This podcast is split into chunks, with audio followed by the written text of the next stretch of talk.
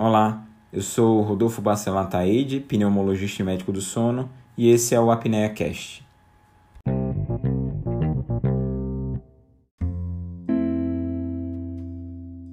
Rodolfo. Dr. Rodolfo Bacelar, pneumologista, médico do sono pelo Hospital das Clínicas da Faculdade de Medicina da Universidade de São Paulo. É médico preceptor das residências médicas de pneumologia e medicina do sono do Hospital Otávio de Freitas, aqui em Pernambuco. Médico preceptor desculpa, do internato e residência médica é, em clínica médica do Centro Universitário Pessoense, né, na Unip, na Paraíba, médico colaborador no ambulatório do sono do Serviço de Pneumologia do Hospital Univers, Universitário Lauro Vanderlei, também na Paraíba, é, tem, está é, encaminhando projeto de doutorado é, que está em andamento pela Faculdade de Medicina da Universidade de São Paulo, é presidente da Associação Brasileira do Sono Regional Paraíba. Doutor Rodolfo, seja bem-vindo e vamos iniciar. Muito obrigado, Raquel, pela apresentação. Uh, e eu, eu fiquei com a árdua tarefa depois de, de ser apresentado e apresentar após o Dr. Rodrigo Pedrosa. Então eu espero que eu não, não caia no nível da, da apresentação, nem no, nos dados que eu trago para vocês. E já começando então, falando sobre os desafios do tratamento no paciente pneumopata com a apneia obstrutiva do sono, uh, eu não tenho conflito de interesses com a apresentação e lembrar exatamente da definição do que é a apneia obstrutiva do sono, que é uma obstrução recorrente que ocorre de maneira parcial ou completa das vias aéreas superiores e que está associada a alguns efeitos durante a vida diurna e também a alguns outros sistemas de saúde. E essa definição deixa a cargo, uh, ou talvez traz a impressão, de que a apneia obstrutiva do sono é uma doença eminentemente da via aérea superior. É uma doença extremamente frequente, mas é uma doença respiratória. Uh, o Hipnolaus, estudo populacional feito na cidade de Lausanne, na Suíça, mostra que 50% dos homens e 23% das mulheres são portadores de apneia obstrutiva do sono. Estudo clássico de Tufik, realizado na cidade de São Paulo, mostra que mais de um terço da população adulta da cidade é portadora de apneia. O mais recente estudo essa avaliação epidemiológica de Benja Fiel foi publicada no JAMA, estima que no Brasil podemos ser cerca de 49 milhões de pacientes portadores de, portadores de apneia. E essa doença respiratória prevalente, que não só acomete a via aérea superior, trazendo então de novo a questão da via aérea superior como o sítio de colapso, onde é classicamente pela, pela, pela classificação VOT, a gente sabe que o, o colapso acontece na velofaringe, na orofaringe, na epiglote ou então na língua, e tendo colapso desse tecido mole, a passagem do ar por essa área obstruída, promovendo o efeito ronco, que é tão característico da patologia, tudo isso e toda essa definição faz com que a gente imagine apenas que a doença seja da via aérea superior, mas não como é abordado diversas vezes aqui também, como será, a doença tem impacto em diversos sistemas. Sistema cardiovascular, como comentado anteriormente, também do desenvolvimento cerebral, é, do desenvolvimento cognitivo, Uh, também falando da, da, como uma doença metabólica é associada às suas, às suas complicações, até pensando em lesões esportivas ou em acidentes automobilísticos ou de trabalho, tem impacto da apneia obstrutiva do sono, e no meio da pandemia a gente não pode deixar de falar que as infecções também podem ser mais suscetíveis nesses pacientes, assim como o desenvolvimento da imunidade pode ser prejudicado nesses pacientes. Então, chegando ao foco do, da nossa discussão, o que, que tem a ver então os pulmões? É para é, é, o que, que tem a ver então a via respiratória inferior com esse problema da via respiratória superior? E qual o impacto que existe nessas doenças respiratórias? A gente vai precisar pensar, nós vamos precisar pensar então a apneia obstrutiva do sono, novamente, como uma doença respiratória que acomete tanto a via aérea superior como a via aérea inferior. Nesse sentido, é, eu resolvi abordar com é, trazer então dados das principais doenças respiratórias, essas que são mais comuns, que a gente lida cotidianamente, iniciando talvez com a doença respiratória mais prevalente no contexto da correlação apneia obstrutiva do sono uh, e doenças respiratórias, que é a asma, essa doença ventilatória obstrutiva, que acomete cerca de um quinto dos brasileiros entre 18 e 54 anos, uh, e que é a quarta principal causa de internação hospitalar no Brasil, sendo responsável no mundo também por cerca de mais do, é, por 2 mil óbitos por ano, fazendo com que o Brasil também ele seja um hotspot da questão do acometimento por asma. Nesse contexto, a relação entre asma e apneia obstrutiva do sono já é conhecida. Existe uma elevada prevalência de apneia obstrutiva do sono em pacientes que são portadores de asma. 20 a 60% dos pacientes com, com asma são portadores de apneia obstrutiva do sono. E essa prevalência ela aumenta quanto mais difícil é tratar a asma. Então, na asma de difícil controle, onde o paciente precisa fazer doses elevadas de corticoterapia inalatória, ou até precisa utilizar corticoide oral, ou outras medicações como terapias-alvo, essa prevalência chega em torno de 50% a 90%. E no contexto da asma e de comorbidades que pioram as duas situações, também duas, duas patologias comuns, como a rinite alérgica e o refluxo gastroesofágico, elas contribuem para a piora de ambos. O prejuízo ao sono que existe num paciente asmático vem do impacto em termos de uma maior latência para iniciar o sono relacionado aos sintomas da asma, também uma menor eficiência do sono que os asmáticos apresentam e uma menor porcentagem de sono de ondas lentas. Tudo isso faz com que esse indivíduo seja um indivíduo privado de sono. Logo então ele vai ter pior qualidade de vida, ele vai ser mais sonolento e vai ter uma piora da cognição. Mas não só nesse sentido a asma impacta. A relação já é conhecida, existem diversos trabalhos que abordam isso, diversas meta-análises, mas o que, a gente, o que a gente tem de dado é que essa relação é bidirecional e que existem inúmeros fatores que contribuem para a, essa relação. Existe inicialmente uma inflamação da via aérea, que as duas patologias causam, e que pode ser prejudicada ou complicada também pela adição do refluxo gastroesofágico e da rinite, que é comum a ambas. Também nesse sentido, as duas doenças elas promovem uma inflamação não só da via aérea, mas também uma inflamação sistêmica.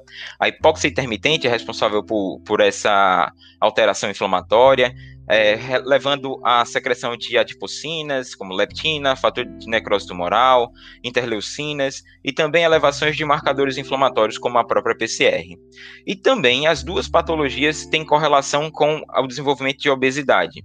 No paciente com asma de difícil controle, a gente ainda tem a adição do tratamento com corticosteroides em altas doses, que vai levar a um aumento desse, dessa questão da obesidade. E também a asma em si, Uh, como um promotor de privação de sono, e também os corticoides, através de uma promoção de euforia e dificuldade de iniciar o sono, vão corroborar ou vão colaborar com a evolução com privação de sono, isso vai se adicionar um movimento de é, um momento de retroalimentação. É interessante falar especificamente da hipóxia intermitente, já que existe uma via de, é, bidirecional entre as patologias também. A resposta de, é, a hipóxia intermitente, em que os pacientes com apneia obstrutiva do sono têm em relação à asma, é que os apneicos eles acabam tendo uma resposta de linfócitos TH2 mais acentuada, isso acaba tendo mais inflamação, o que piora então a questão da asma sendo uma doença de hiperreatividade brônquica. E a asma sendo uma doença de hiperreatividade brônquica, existe também uma hipersensibilidade desses quimiorreceptores que vai levar a uma instabilidade ventilatória. E pensando a apneia obstrutiva do sono como uma doença das vias respiratórias e não da via aérea superior, essa instabilidade ventilatória vai ser responsável pela maior promoção ou promoção de mais eventos obstrutivos também. Nesse contexto, sabe-se que quanto mais grave é a apneia obstrutiva do sono, maior, mais sintomático é o indivíduo, maior a frequência de suas exacerbações de asma, maior a chance de desenvolvimento de asma grave e também maior a chance de desenvolvimento de uma crise fatal. É, no contexto também de que esses pacientes são mais sintomáticos, mais exacerbadores, eles também têm piora da função respiratória, uh, que pode ser revertida com um tratamento, é, da apneia obstrutiva do sono, como mostra o estudo publicado em 2017, em que, ao se colocar o CPAP, você teve uma redução do declínio do VF em um ano. E também existe uma melhor qualidade de vida. Uh, quando se trata a, a, a apneia obstrutiva do sono dos pacientes asmáticos, esses pacientes, ao ter melhor controle da doença, também apresentam, assim, uma melhor qualidade de vida. Da asma e da apneia obstrutiva do sono, a gente tem alguns principais desafios. O primeiro deles é a correlação com a rinite alérgica. E por que, que a rinite alérgica seria um problema para o paciente apneico? Gente, é, é, sabido já que a melhor rota de tratamento com a pressão positiva seria a via nasal, e o paciente em sintomatologia é, exacerbada, ele pode ter uma pior adesão aos aparelhos de pressão positiva pela rota nasal. Isso é facilmente corrigido, existem tratamentos com, com os corticosteroides é, nasais que podem ser utilizados, os estabilizadores de membrana de mastócito, como o montelukast, também é possível nos pacientes de pior controle, mas numa situação ímpar em que eu não consigo é, promover uma melhor adesão, nem sequer com a lubrificação das vias aéreas, com a lavagem nasal com soro fisiológico, ainda assim, tratar a apneia obstrutiva do sono nesses pacientes com o dispositivo de avanço mandibular mostra melhor controle na questão da asma. Então, é, o objetivo é tratamento, é priorizar o uso do CPAP, mas, se não possível, outras formas de tratar os pacientes apneicos devem ser utilizadas. Também um outro desafio é para o clínico que lida com os pacientes com sintomas respiratórios, pacientes com problemas do sono, é fazer o diagnóstico diferencial, já que ambas podem ser responsáveis pelos despertares noturnos. Existe uma forma simples de se diferenciar as duas doenças. Primeiro, que a asma é promotora dos roncos, é que a asma não, mas a apneia obstrutiva do sono, perdão, é promotora dos roncos, e que o problema da apneia obstrutiva do sono é do sono, então os sintomas somem ao despertar. Já o paciente asmático, ele vai ter a questão da sibilância, do chiado no peito, e que os sintomas vão acontecer apesar do despertar, ele se mantém apneico. É, apneico não, perdão, ele se mantém asmático, ele se mantém em crise de broncoespasmo. E nesse contexto vai haver um movimento de retroalimentação em que esses sintomas vão ser exacerbados. Cabe então ao clínico, uh, ao se deparar com esses sintomas, é, promover um adequado diagnóstico para que a gente impeça esse mecanismo de piora. Passando então para uma outra, uma outra doença respiratória também frequente, a doença pulmonar obstrutiva crônica, a doença relacionada ao tabaco, muitas vezes, a exposição de queima de biomassa, e em alguns pacientes é, incomuns, mas ainda existem, a deficiência de alfa-1 antripsina, essa antielastase, ela também vai ser uma causadora, e que tem uma doença, que é tem uma prevalência no Brasil, através do estudo platino, de 15,8% da população. Mas nos Estados Unidos já atinge a terceira causa geral de óbito. Então mostra que é, as populações vão, os profissionais vão lidar cada vez mais, já lidam com frequência com pacientes com DPOC, mas vão lidar com cada vez mais frequência. Nesse contexto, a apneia obstrutiva do sono é uma das principais comorbidades relacionadas ao paciente com DPOC. Vai acontecer em 10 a 15% essa síndrome é de overlap relacionada à apneia obstrutiva do sono e DPOC, e que vai ter um impacto direto é, negativo sobre tanto o sono como a questão da apneia obstrutiva do sono. Em relação ao sono, os efeitos diretos do DPOC são uma pior eficiência do sono, maior hipoxemia noturna, exatamente pela doença pulmonar, e esses indivíduos também, além da hipoxemia, eles têm uma dificuldade de renovação do ar alveolar, eles acabam ficando com níveis aumentados de CO2, então eles são hipoventiladores, certa, é, é, apresentando fisiopatologicamente também, e eles têm então mais sonolência diurna pelo pior efeito do sono, a questão da maior hipoxemia, pior eficiência do sono, maior hipoxemia, maior retenção de CO2, então eles têm prejuízo cognitivo e da atenção também. E dos efeitos agravadores do, da apneia obstrutiva do sono, diretamente, é que existe a questão do impacto dessa hipoxemia, da apneia obstrutiva do sono como uma causadora de corpo pulmonar, esse impacto de insuficiência insuficiência cardíaca, o acúmulo de líquido que esses pacientes apresentam nos membros inferiores e que, ao deitar, vai promover uma movimentação rostral, é, diminuindo o volume da via aérea com o acúmulo cervical desses líquidos. Também o próprio tabagismo é causador de uma miopatia da via aérea superior, que vai deixar essa musculatura mais flácida e vai acontecer, então, a questão do colapso mais facilitado. Da mesma forma que o tabagismo, mas em menor impacto, uh, os corticoides inalatórios, sejam eles é, os, inala os corticoides, sejam eles os inalatórios de manutenção ou os corticoides orais, aqueles utilizados no período de exacerbação, e quanto mais grave a apneia, maior exacerbação esse indivíduo vai ter, mais vai utilizar o corticoide oral. Então, é, essa, esse corticoide também vai promover uma maior fragilidade da via aérea, vai promover uma maior, um maior ganho de peso, aumentando o acúmulo de gordura na região cervical, promovendo um maior colapso e sendo também um agravador da apneia obstrutiva do sono. Existe um padrão também que é paradoxal dos pacientes com POC, que é um de efeitos atenuadores, ou seja, a doença diminuindo o impacto também da apneia obstrutiva do sono. É um efeito é, em menor proporção, mas que deve ser considerado também. Os pacientes com padrão enfisematoso, eles têm essa hiperinsuflação, então tem os pulmões aumentados, pouco eficientes, mas de grande tamanho. Esses pacientes acabam tendo uma ancoragem do diafragma inferior, aumentando uma tensão na via aérea superior e diminuindo, e havendo a possibilidade de diminuir o índice de apneia obstrutiva do sono e o índice de apneia e hipopneia. Esses indivíduos também de padrão efizematoso, eles têm baixo IMC pelo consumo é, metabólico que o, o, esforço respiratório causa, e isso acaba sendo um efeito atenuador também. Esses pacientes acabam, é, por dormir mal, eles acabam tendo menos REM, e em tendo menos REM, é, tem menos instabilidade da via aérea superior e acabam tendo um IH menor. E também a teofilina, ao tratar a questão da hiperinsuflação, ela tem, tem mostrado em trabalhos com um N reduzido um efeito benéfico, de certa forma, na via aérea superior. Mas não, em, em nenhum momento existe indicação do uso da teofilina, não se indica, então, para esses pacientes, inclusive sendo a teofilina contraindicado no último, no último GOLD, e principalmente em virtude do efeito cardiovascular associado. A dose tóxica é muito próxima da dose terapêutica e os pacientes com, é, portadores de apneia obstrutiva do sono, como já apresentado, eles são pacientes de alto risco cardiovascular. Nesse contexto, os pacientes com, a, com DPOC, quando tratados é, quando tem a apneia obstrutiva do sono e quando tratados com é, CPAP, eles têm melhora da sobrevida e eles também têm menos eventos de exacerbação, mostrando o benefício da terapia com pressão positiva para esses pacientes portadores do overlap.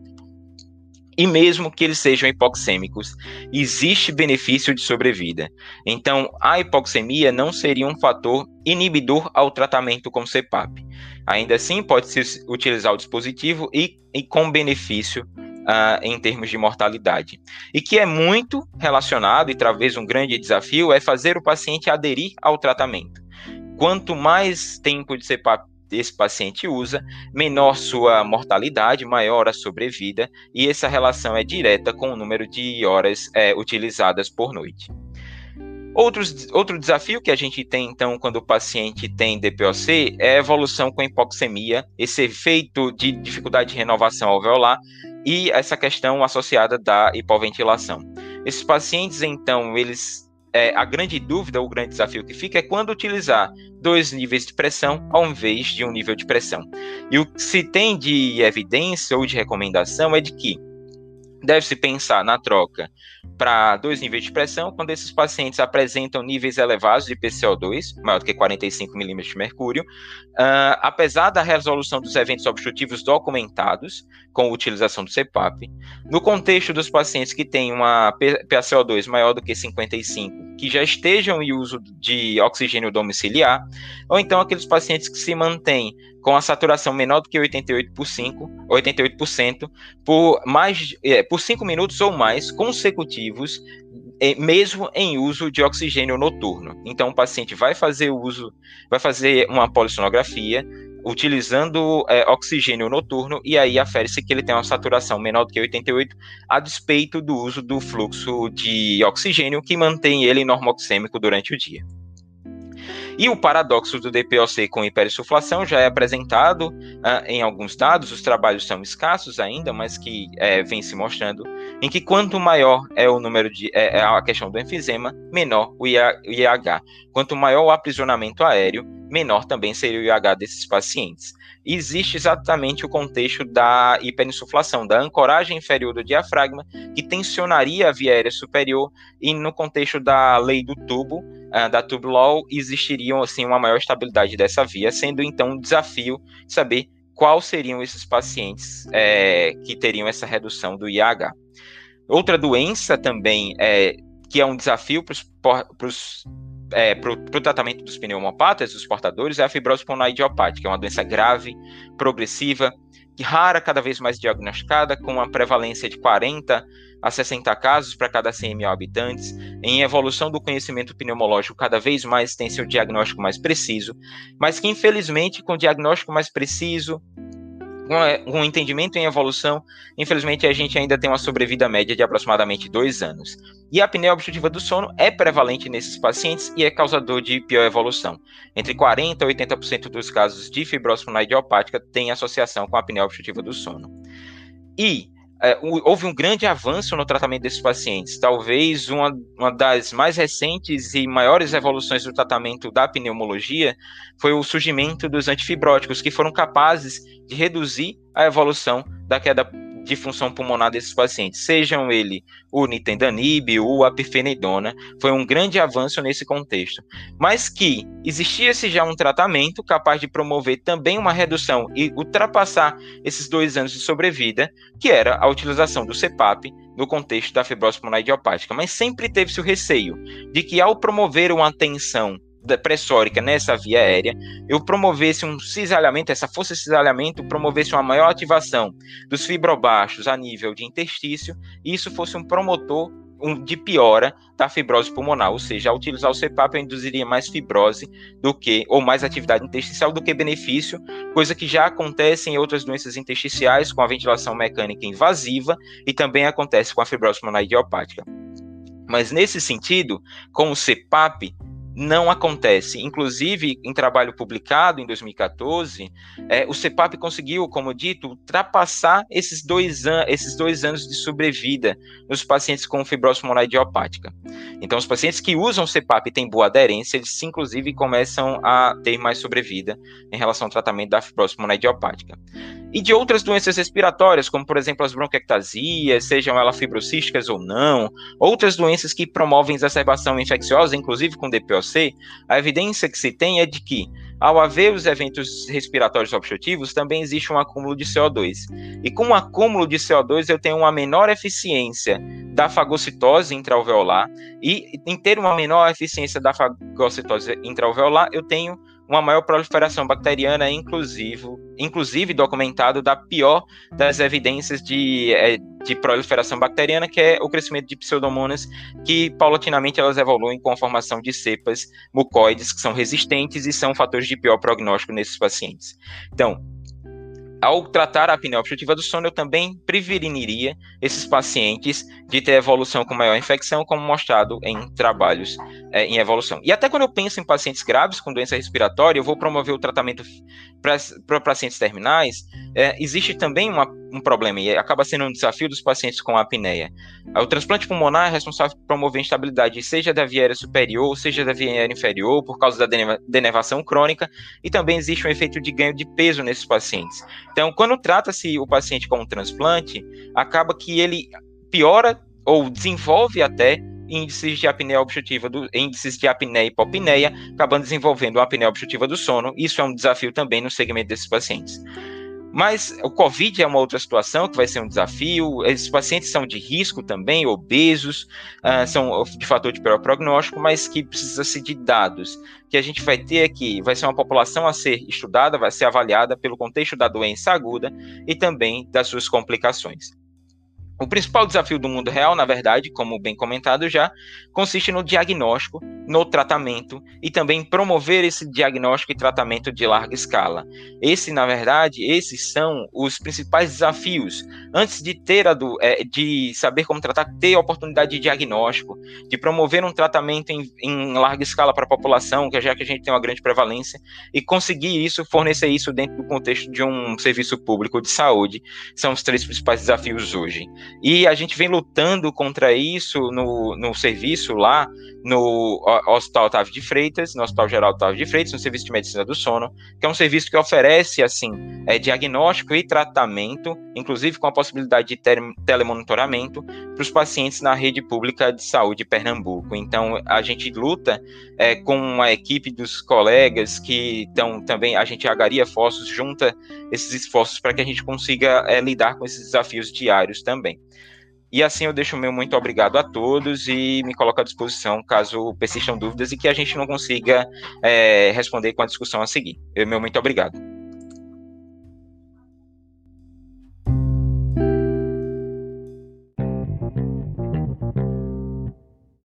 Curtiu? Tem alguma sugestão? Gostaria de tirar alguma dúvida? Não esquece de deixar seu comentário. E aproveita também para seguir as outras redes sociais. Estou no Instagram com o arroba Rodolfo Pneumosono e no Twitter com o arroba RBA Pneumosono. E até o próximo episódio.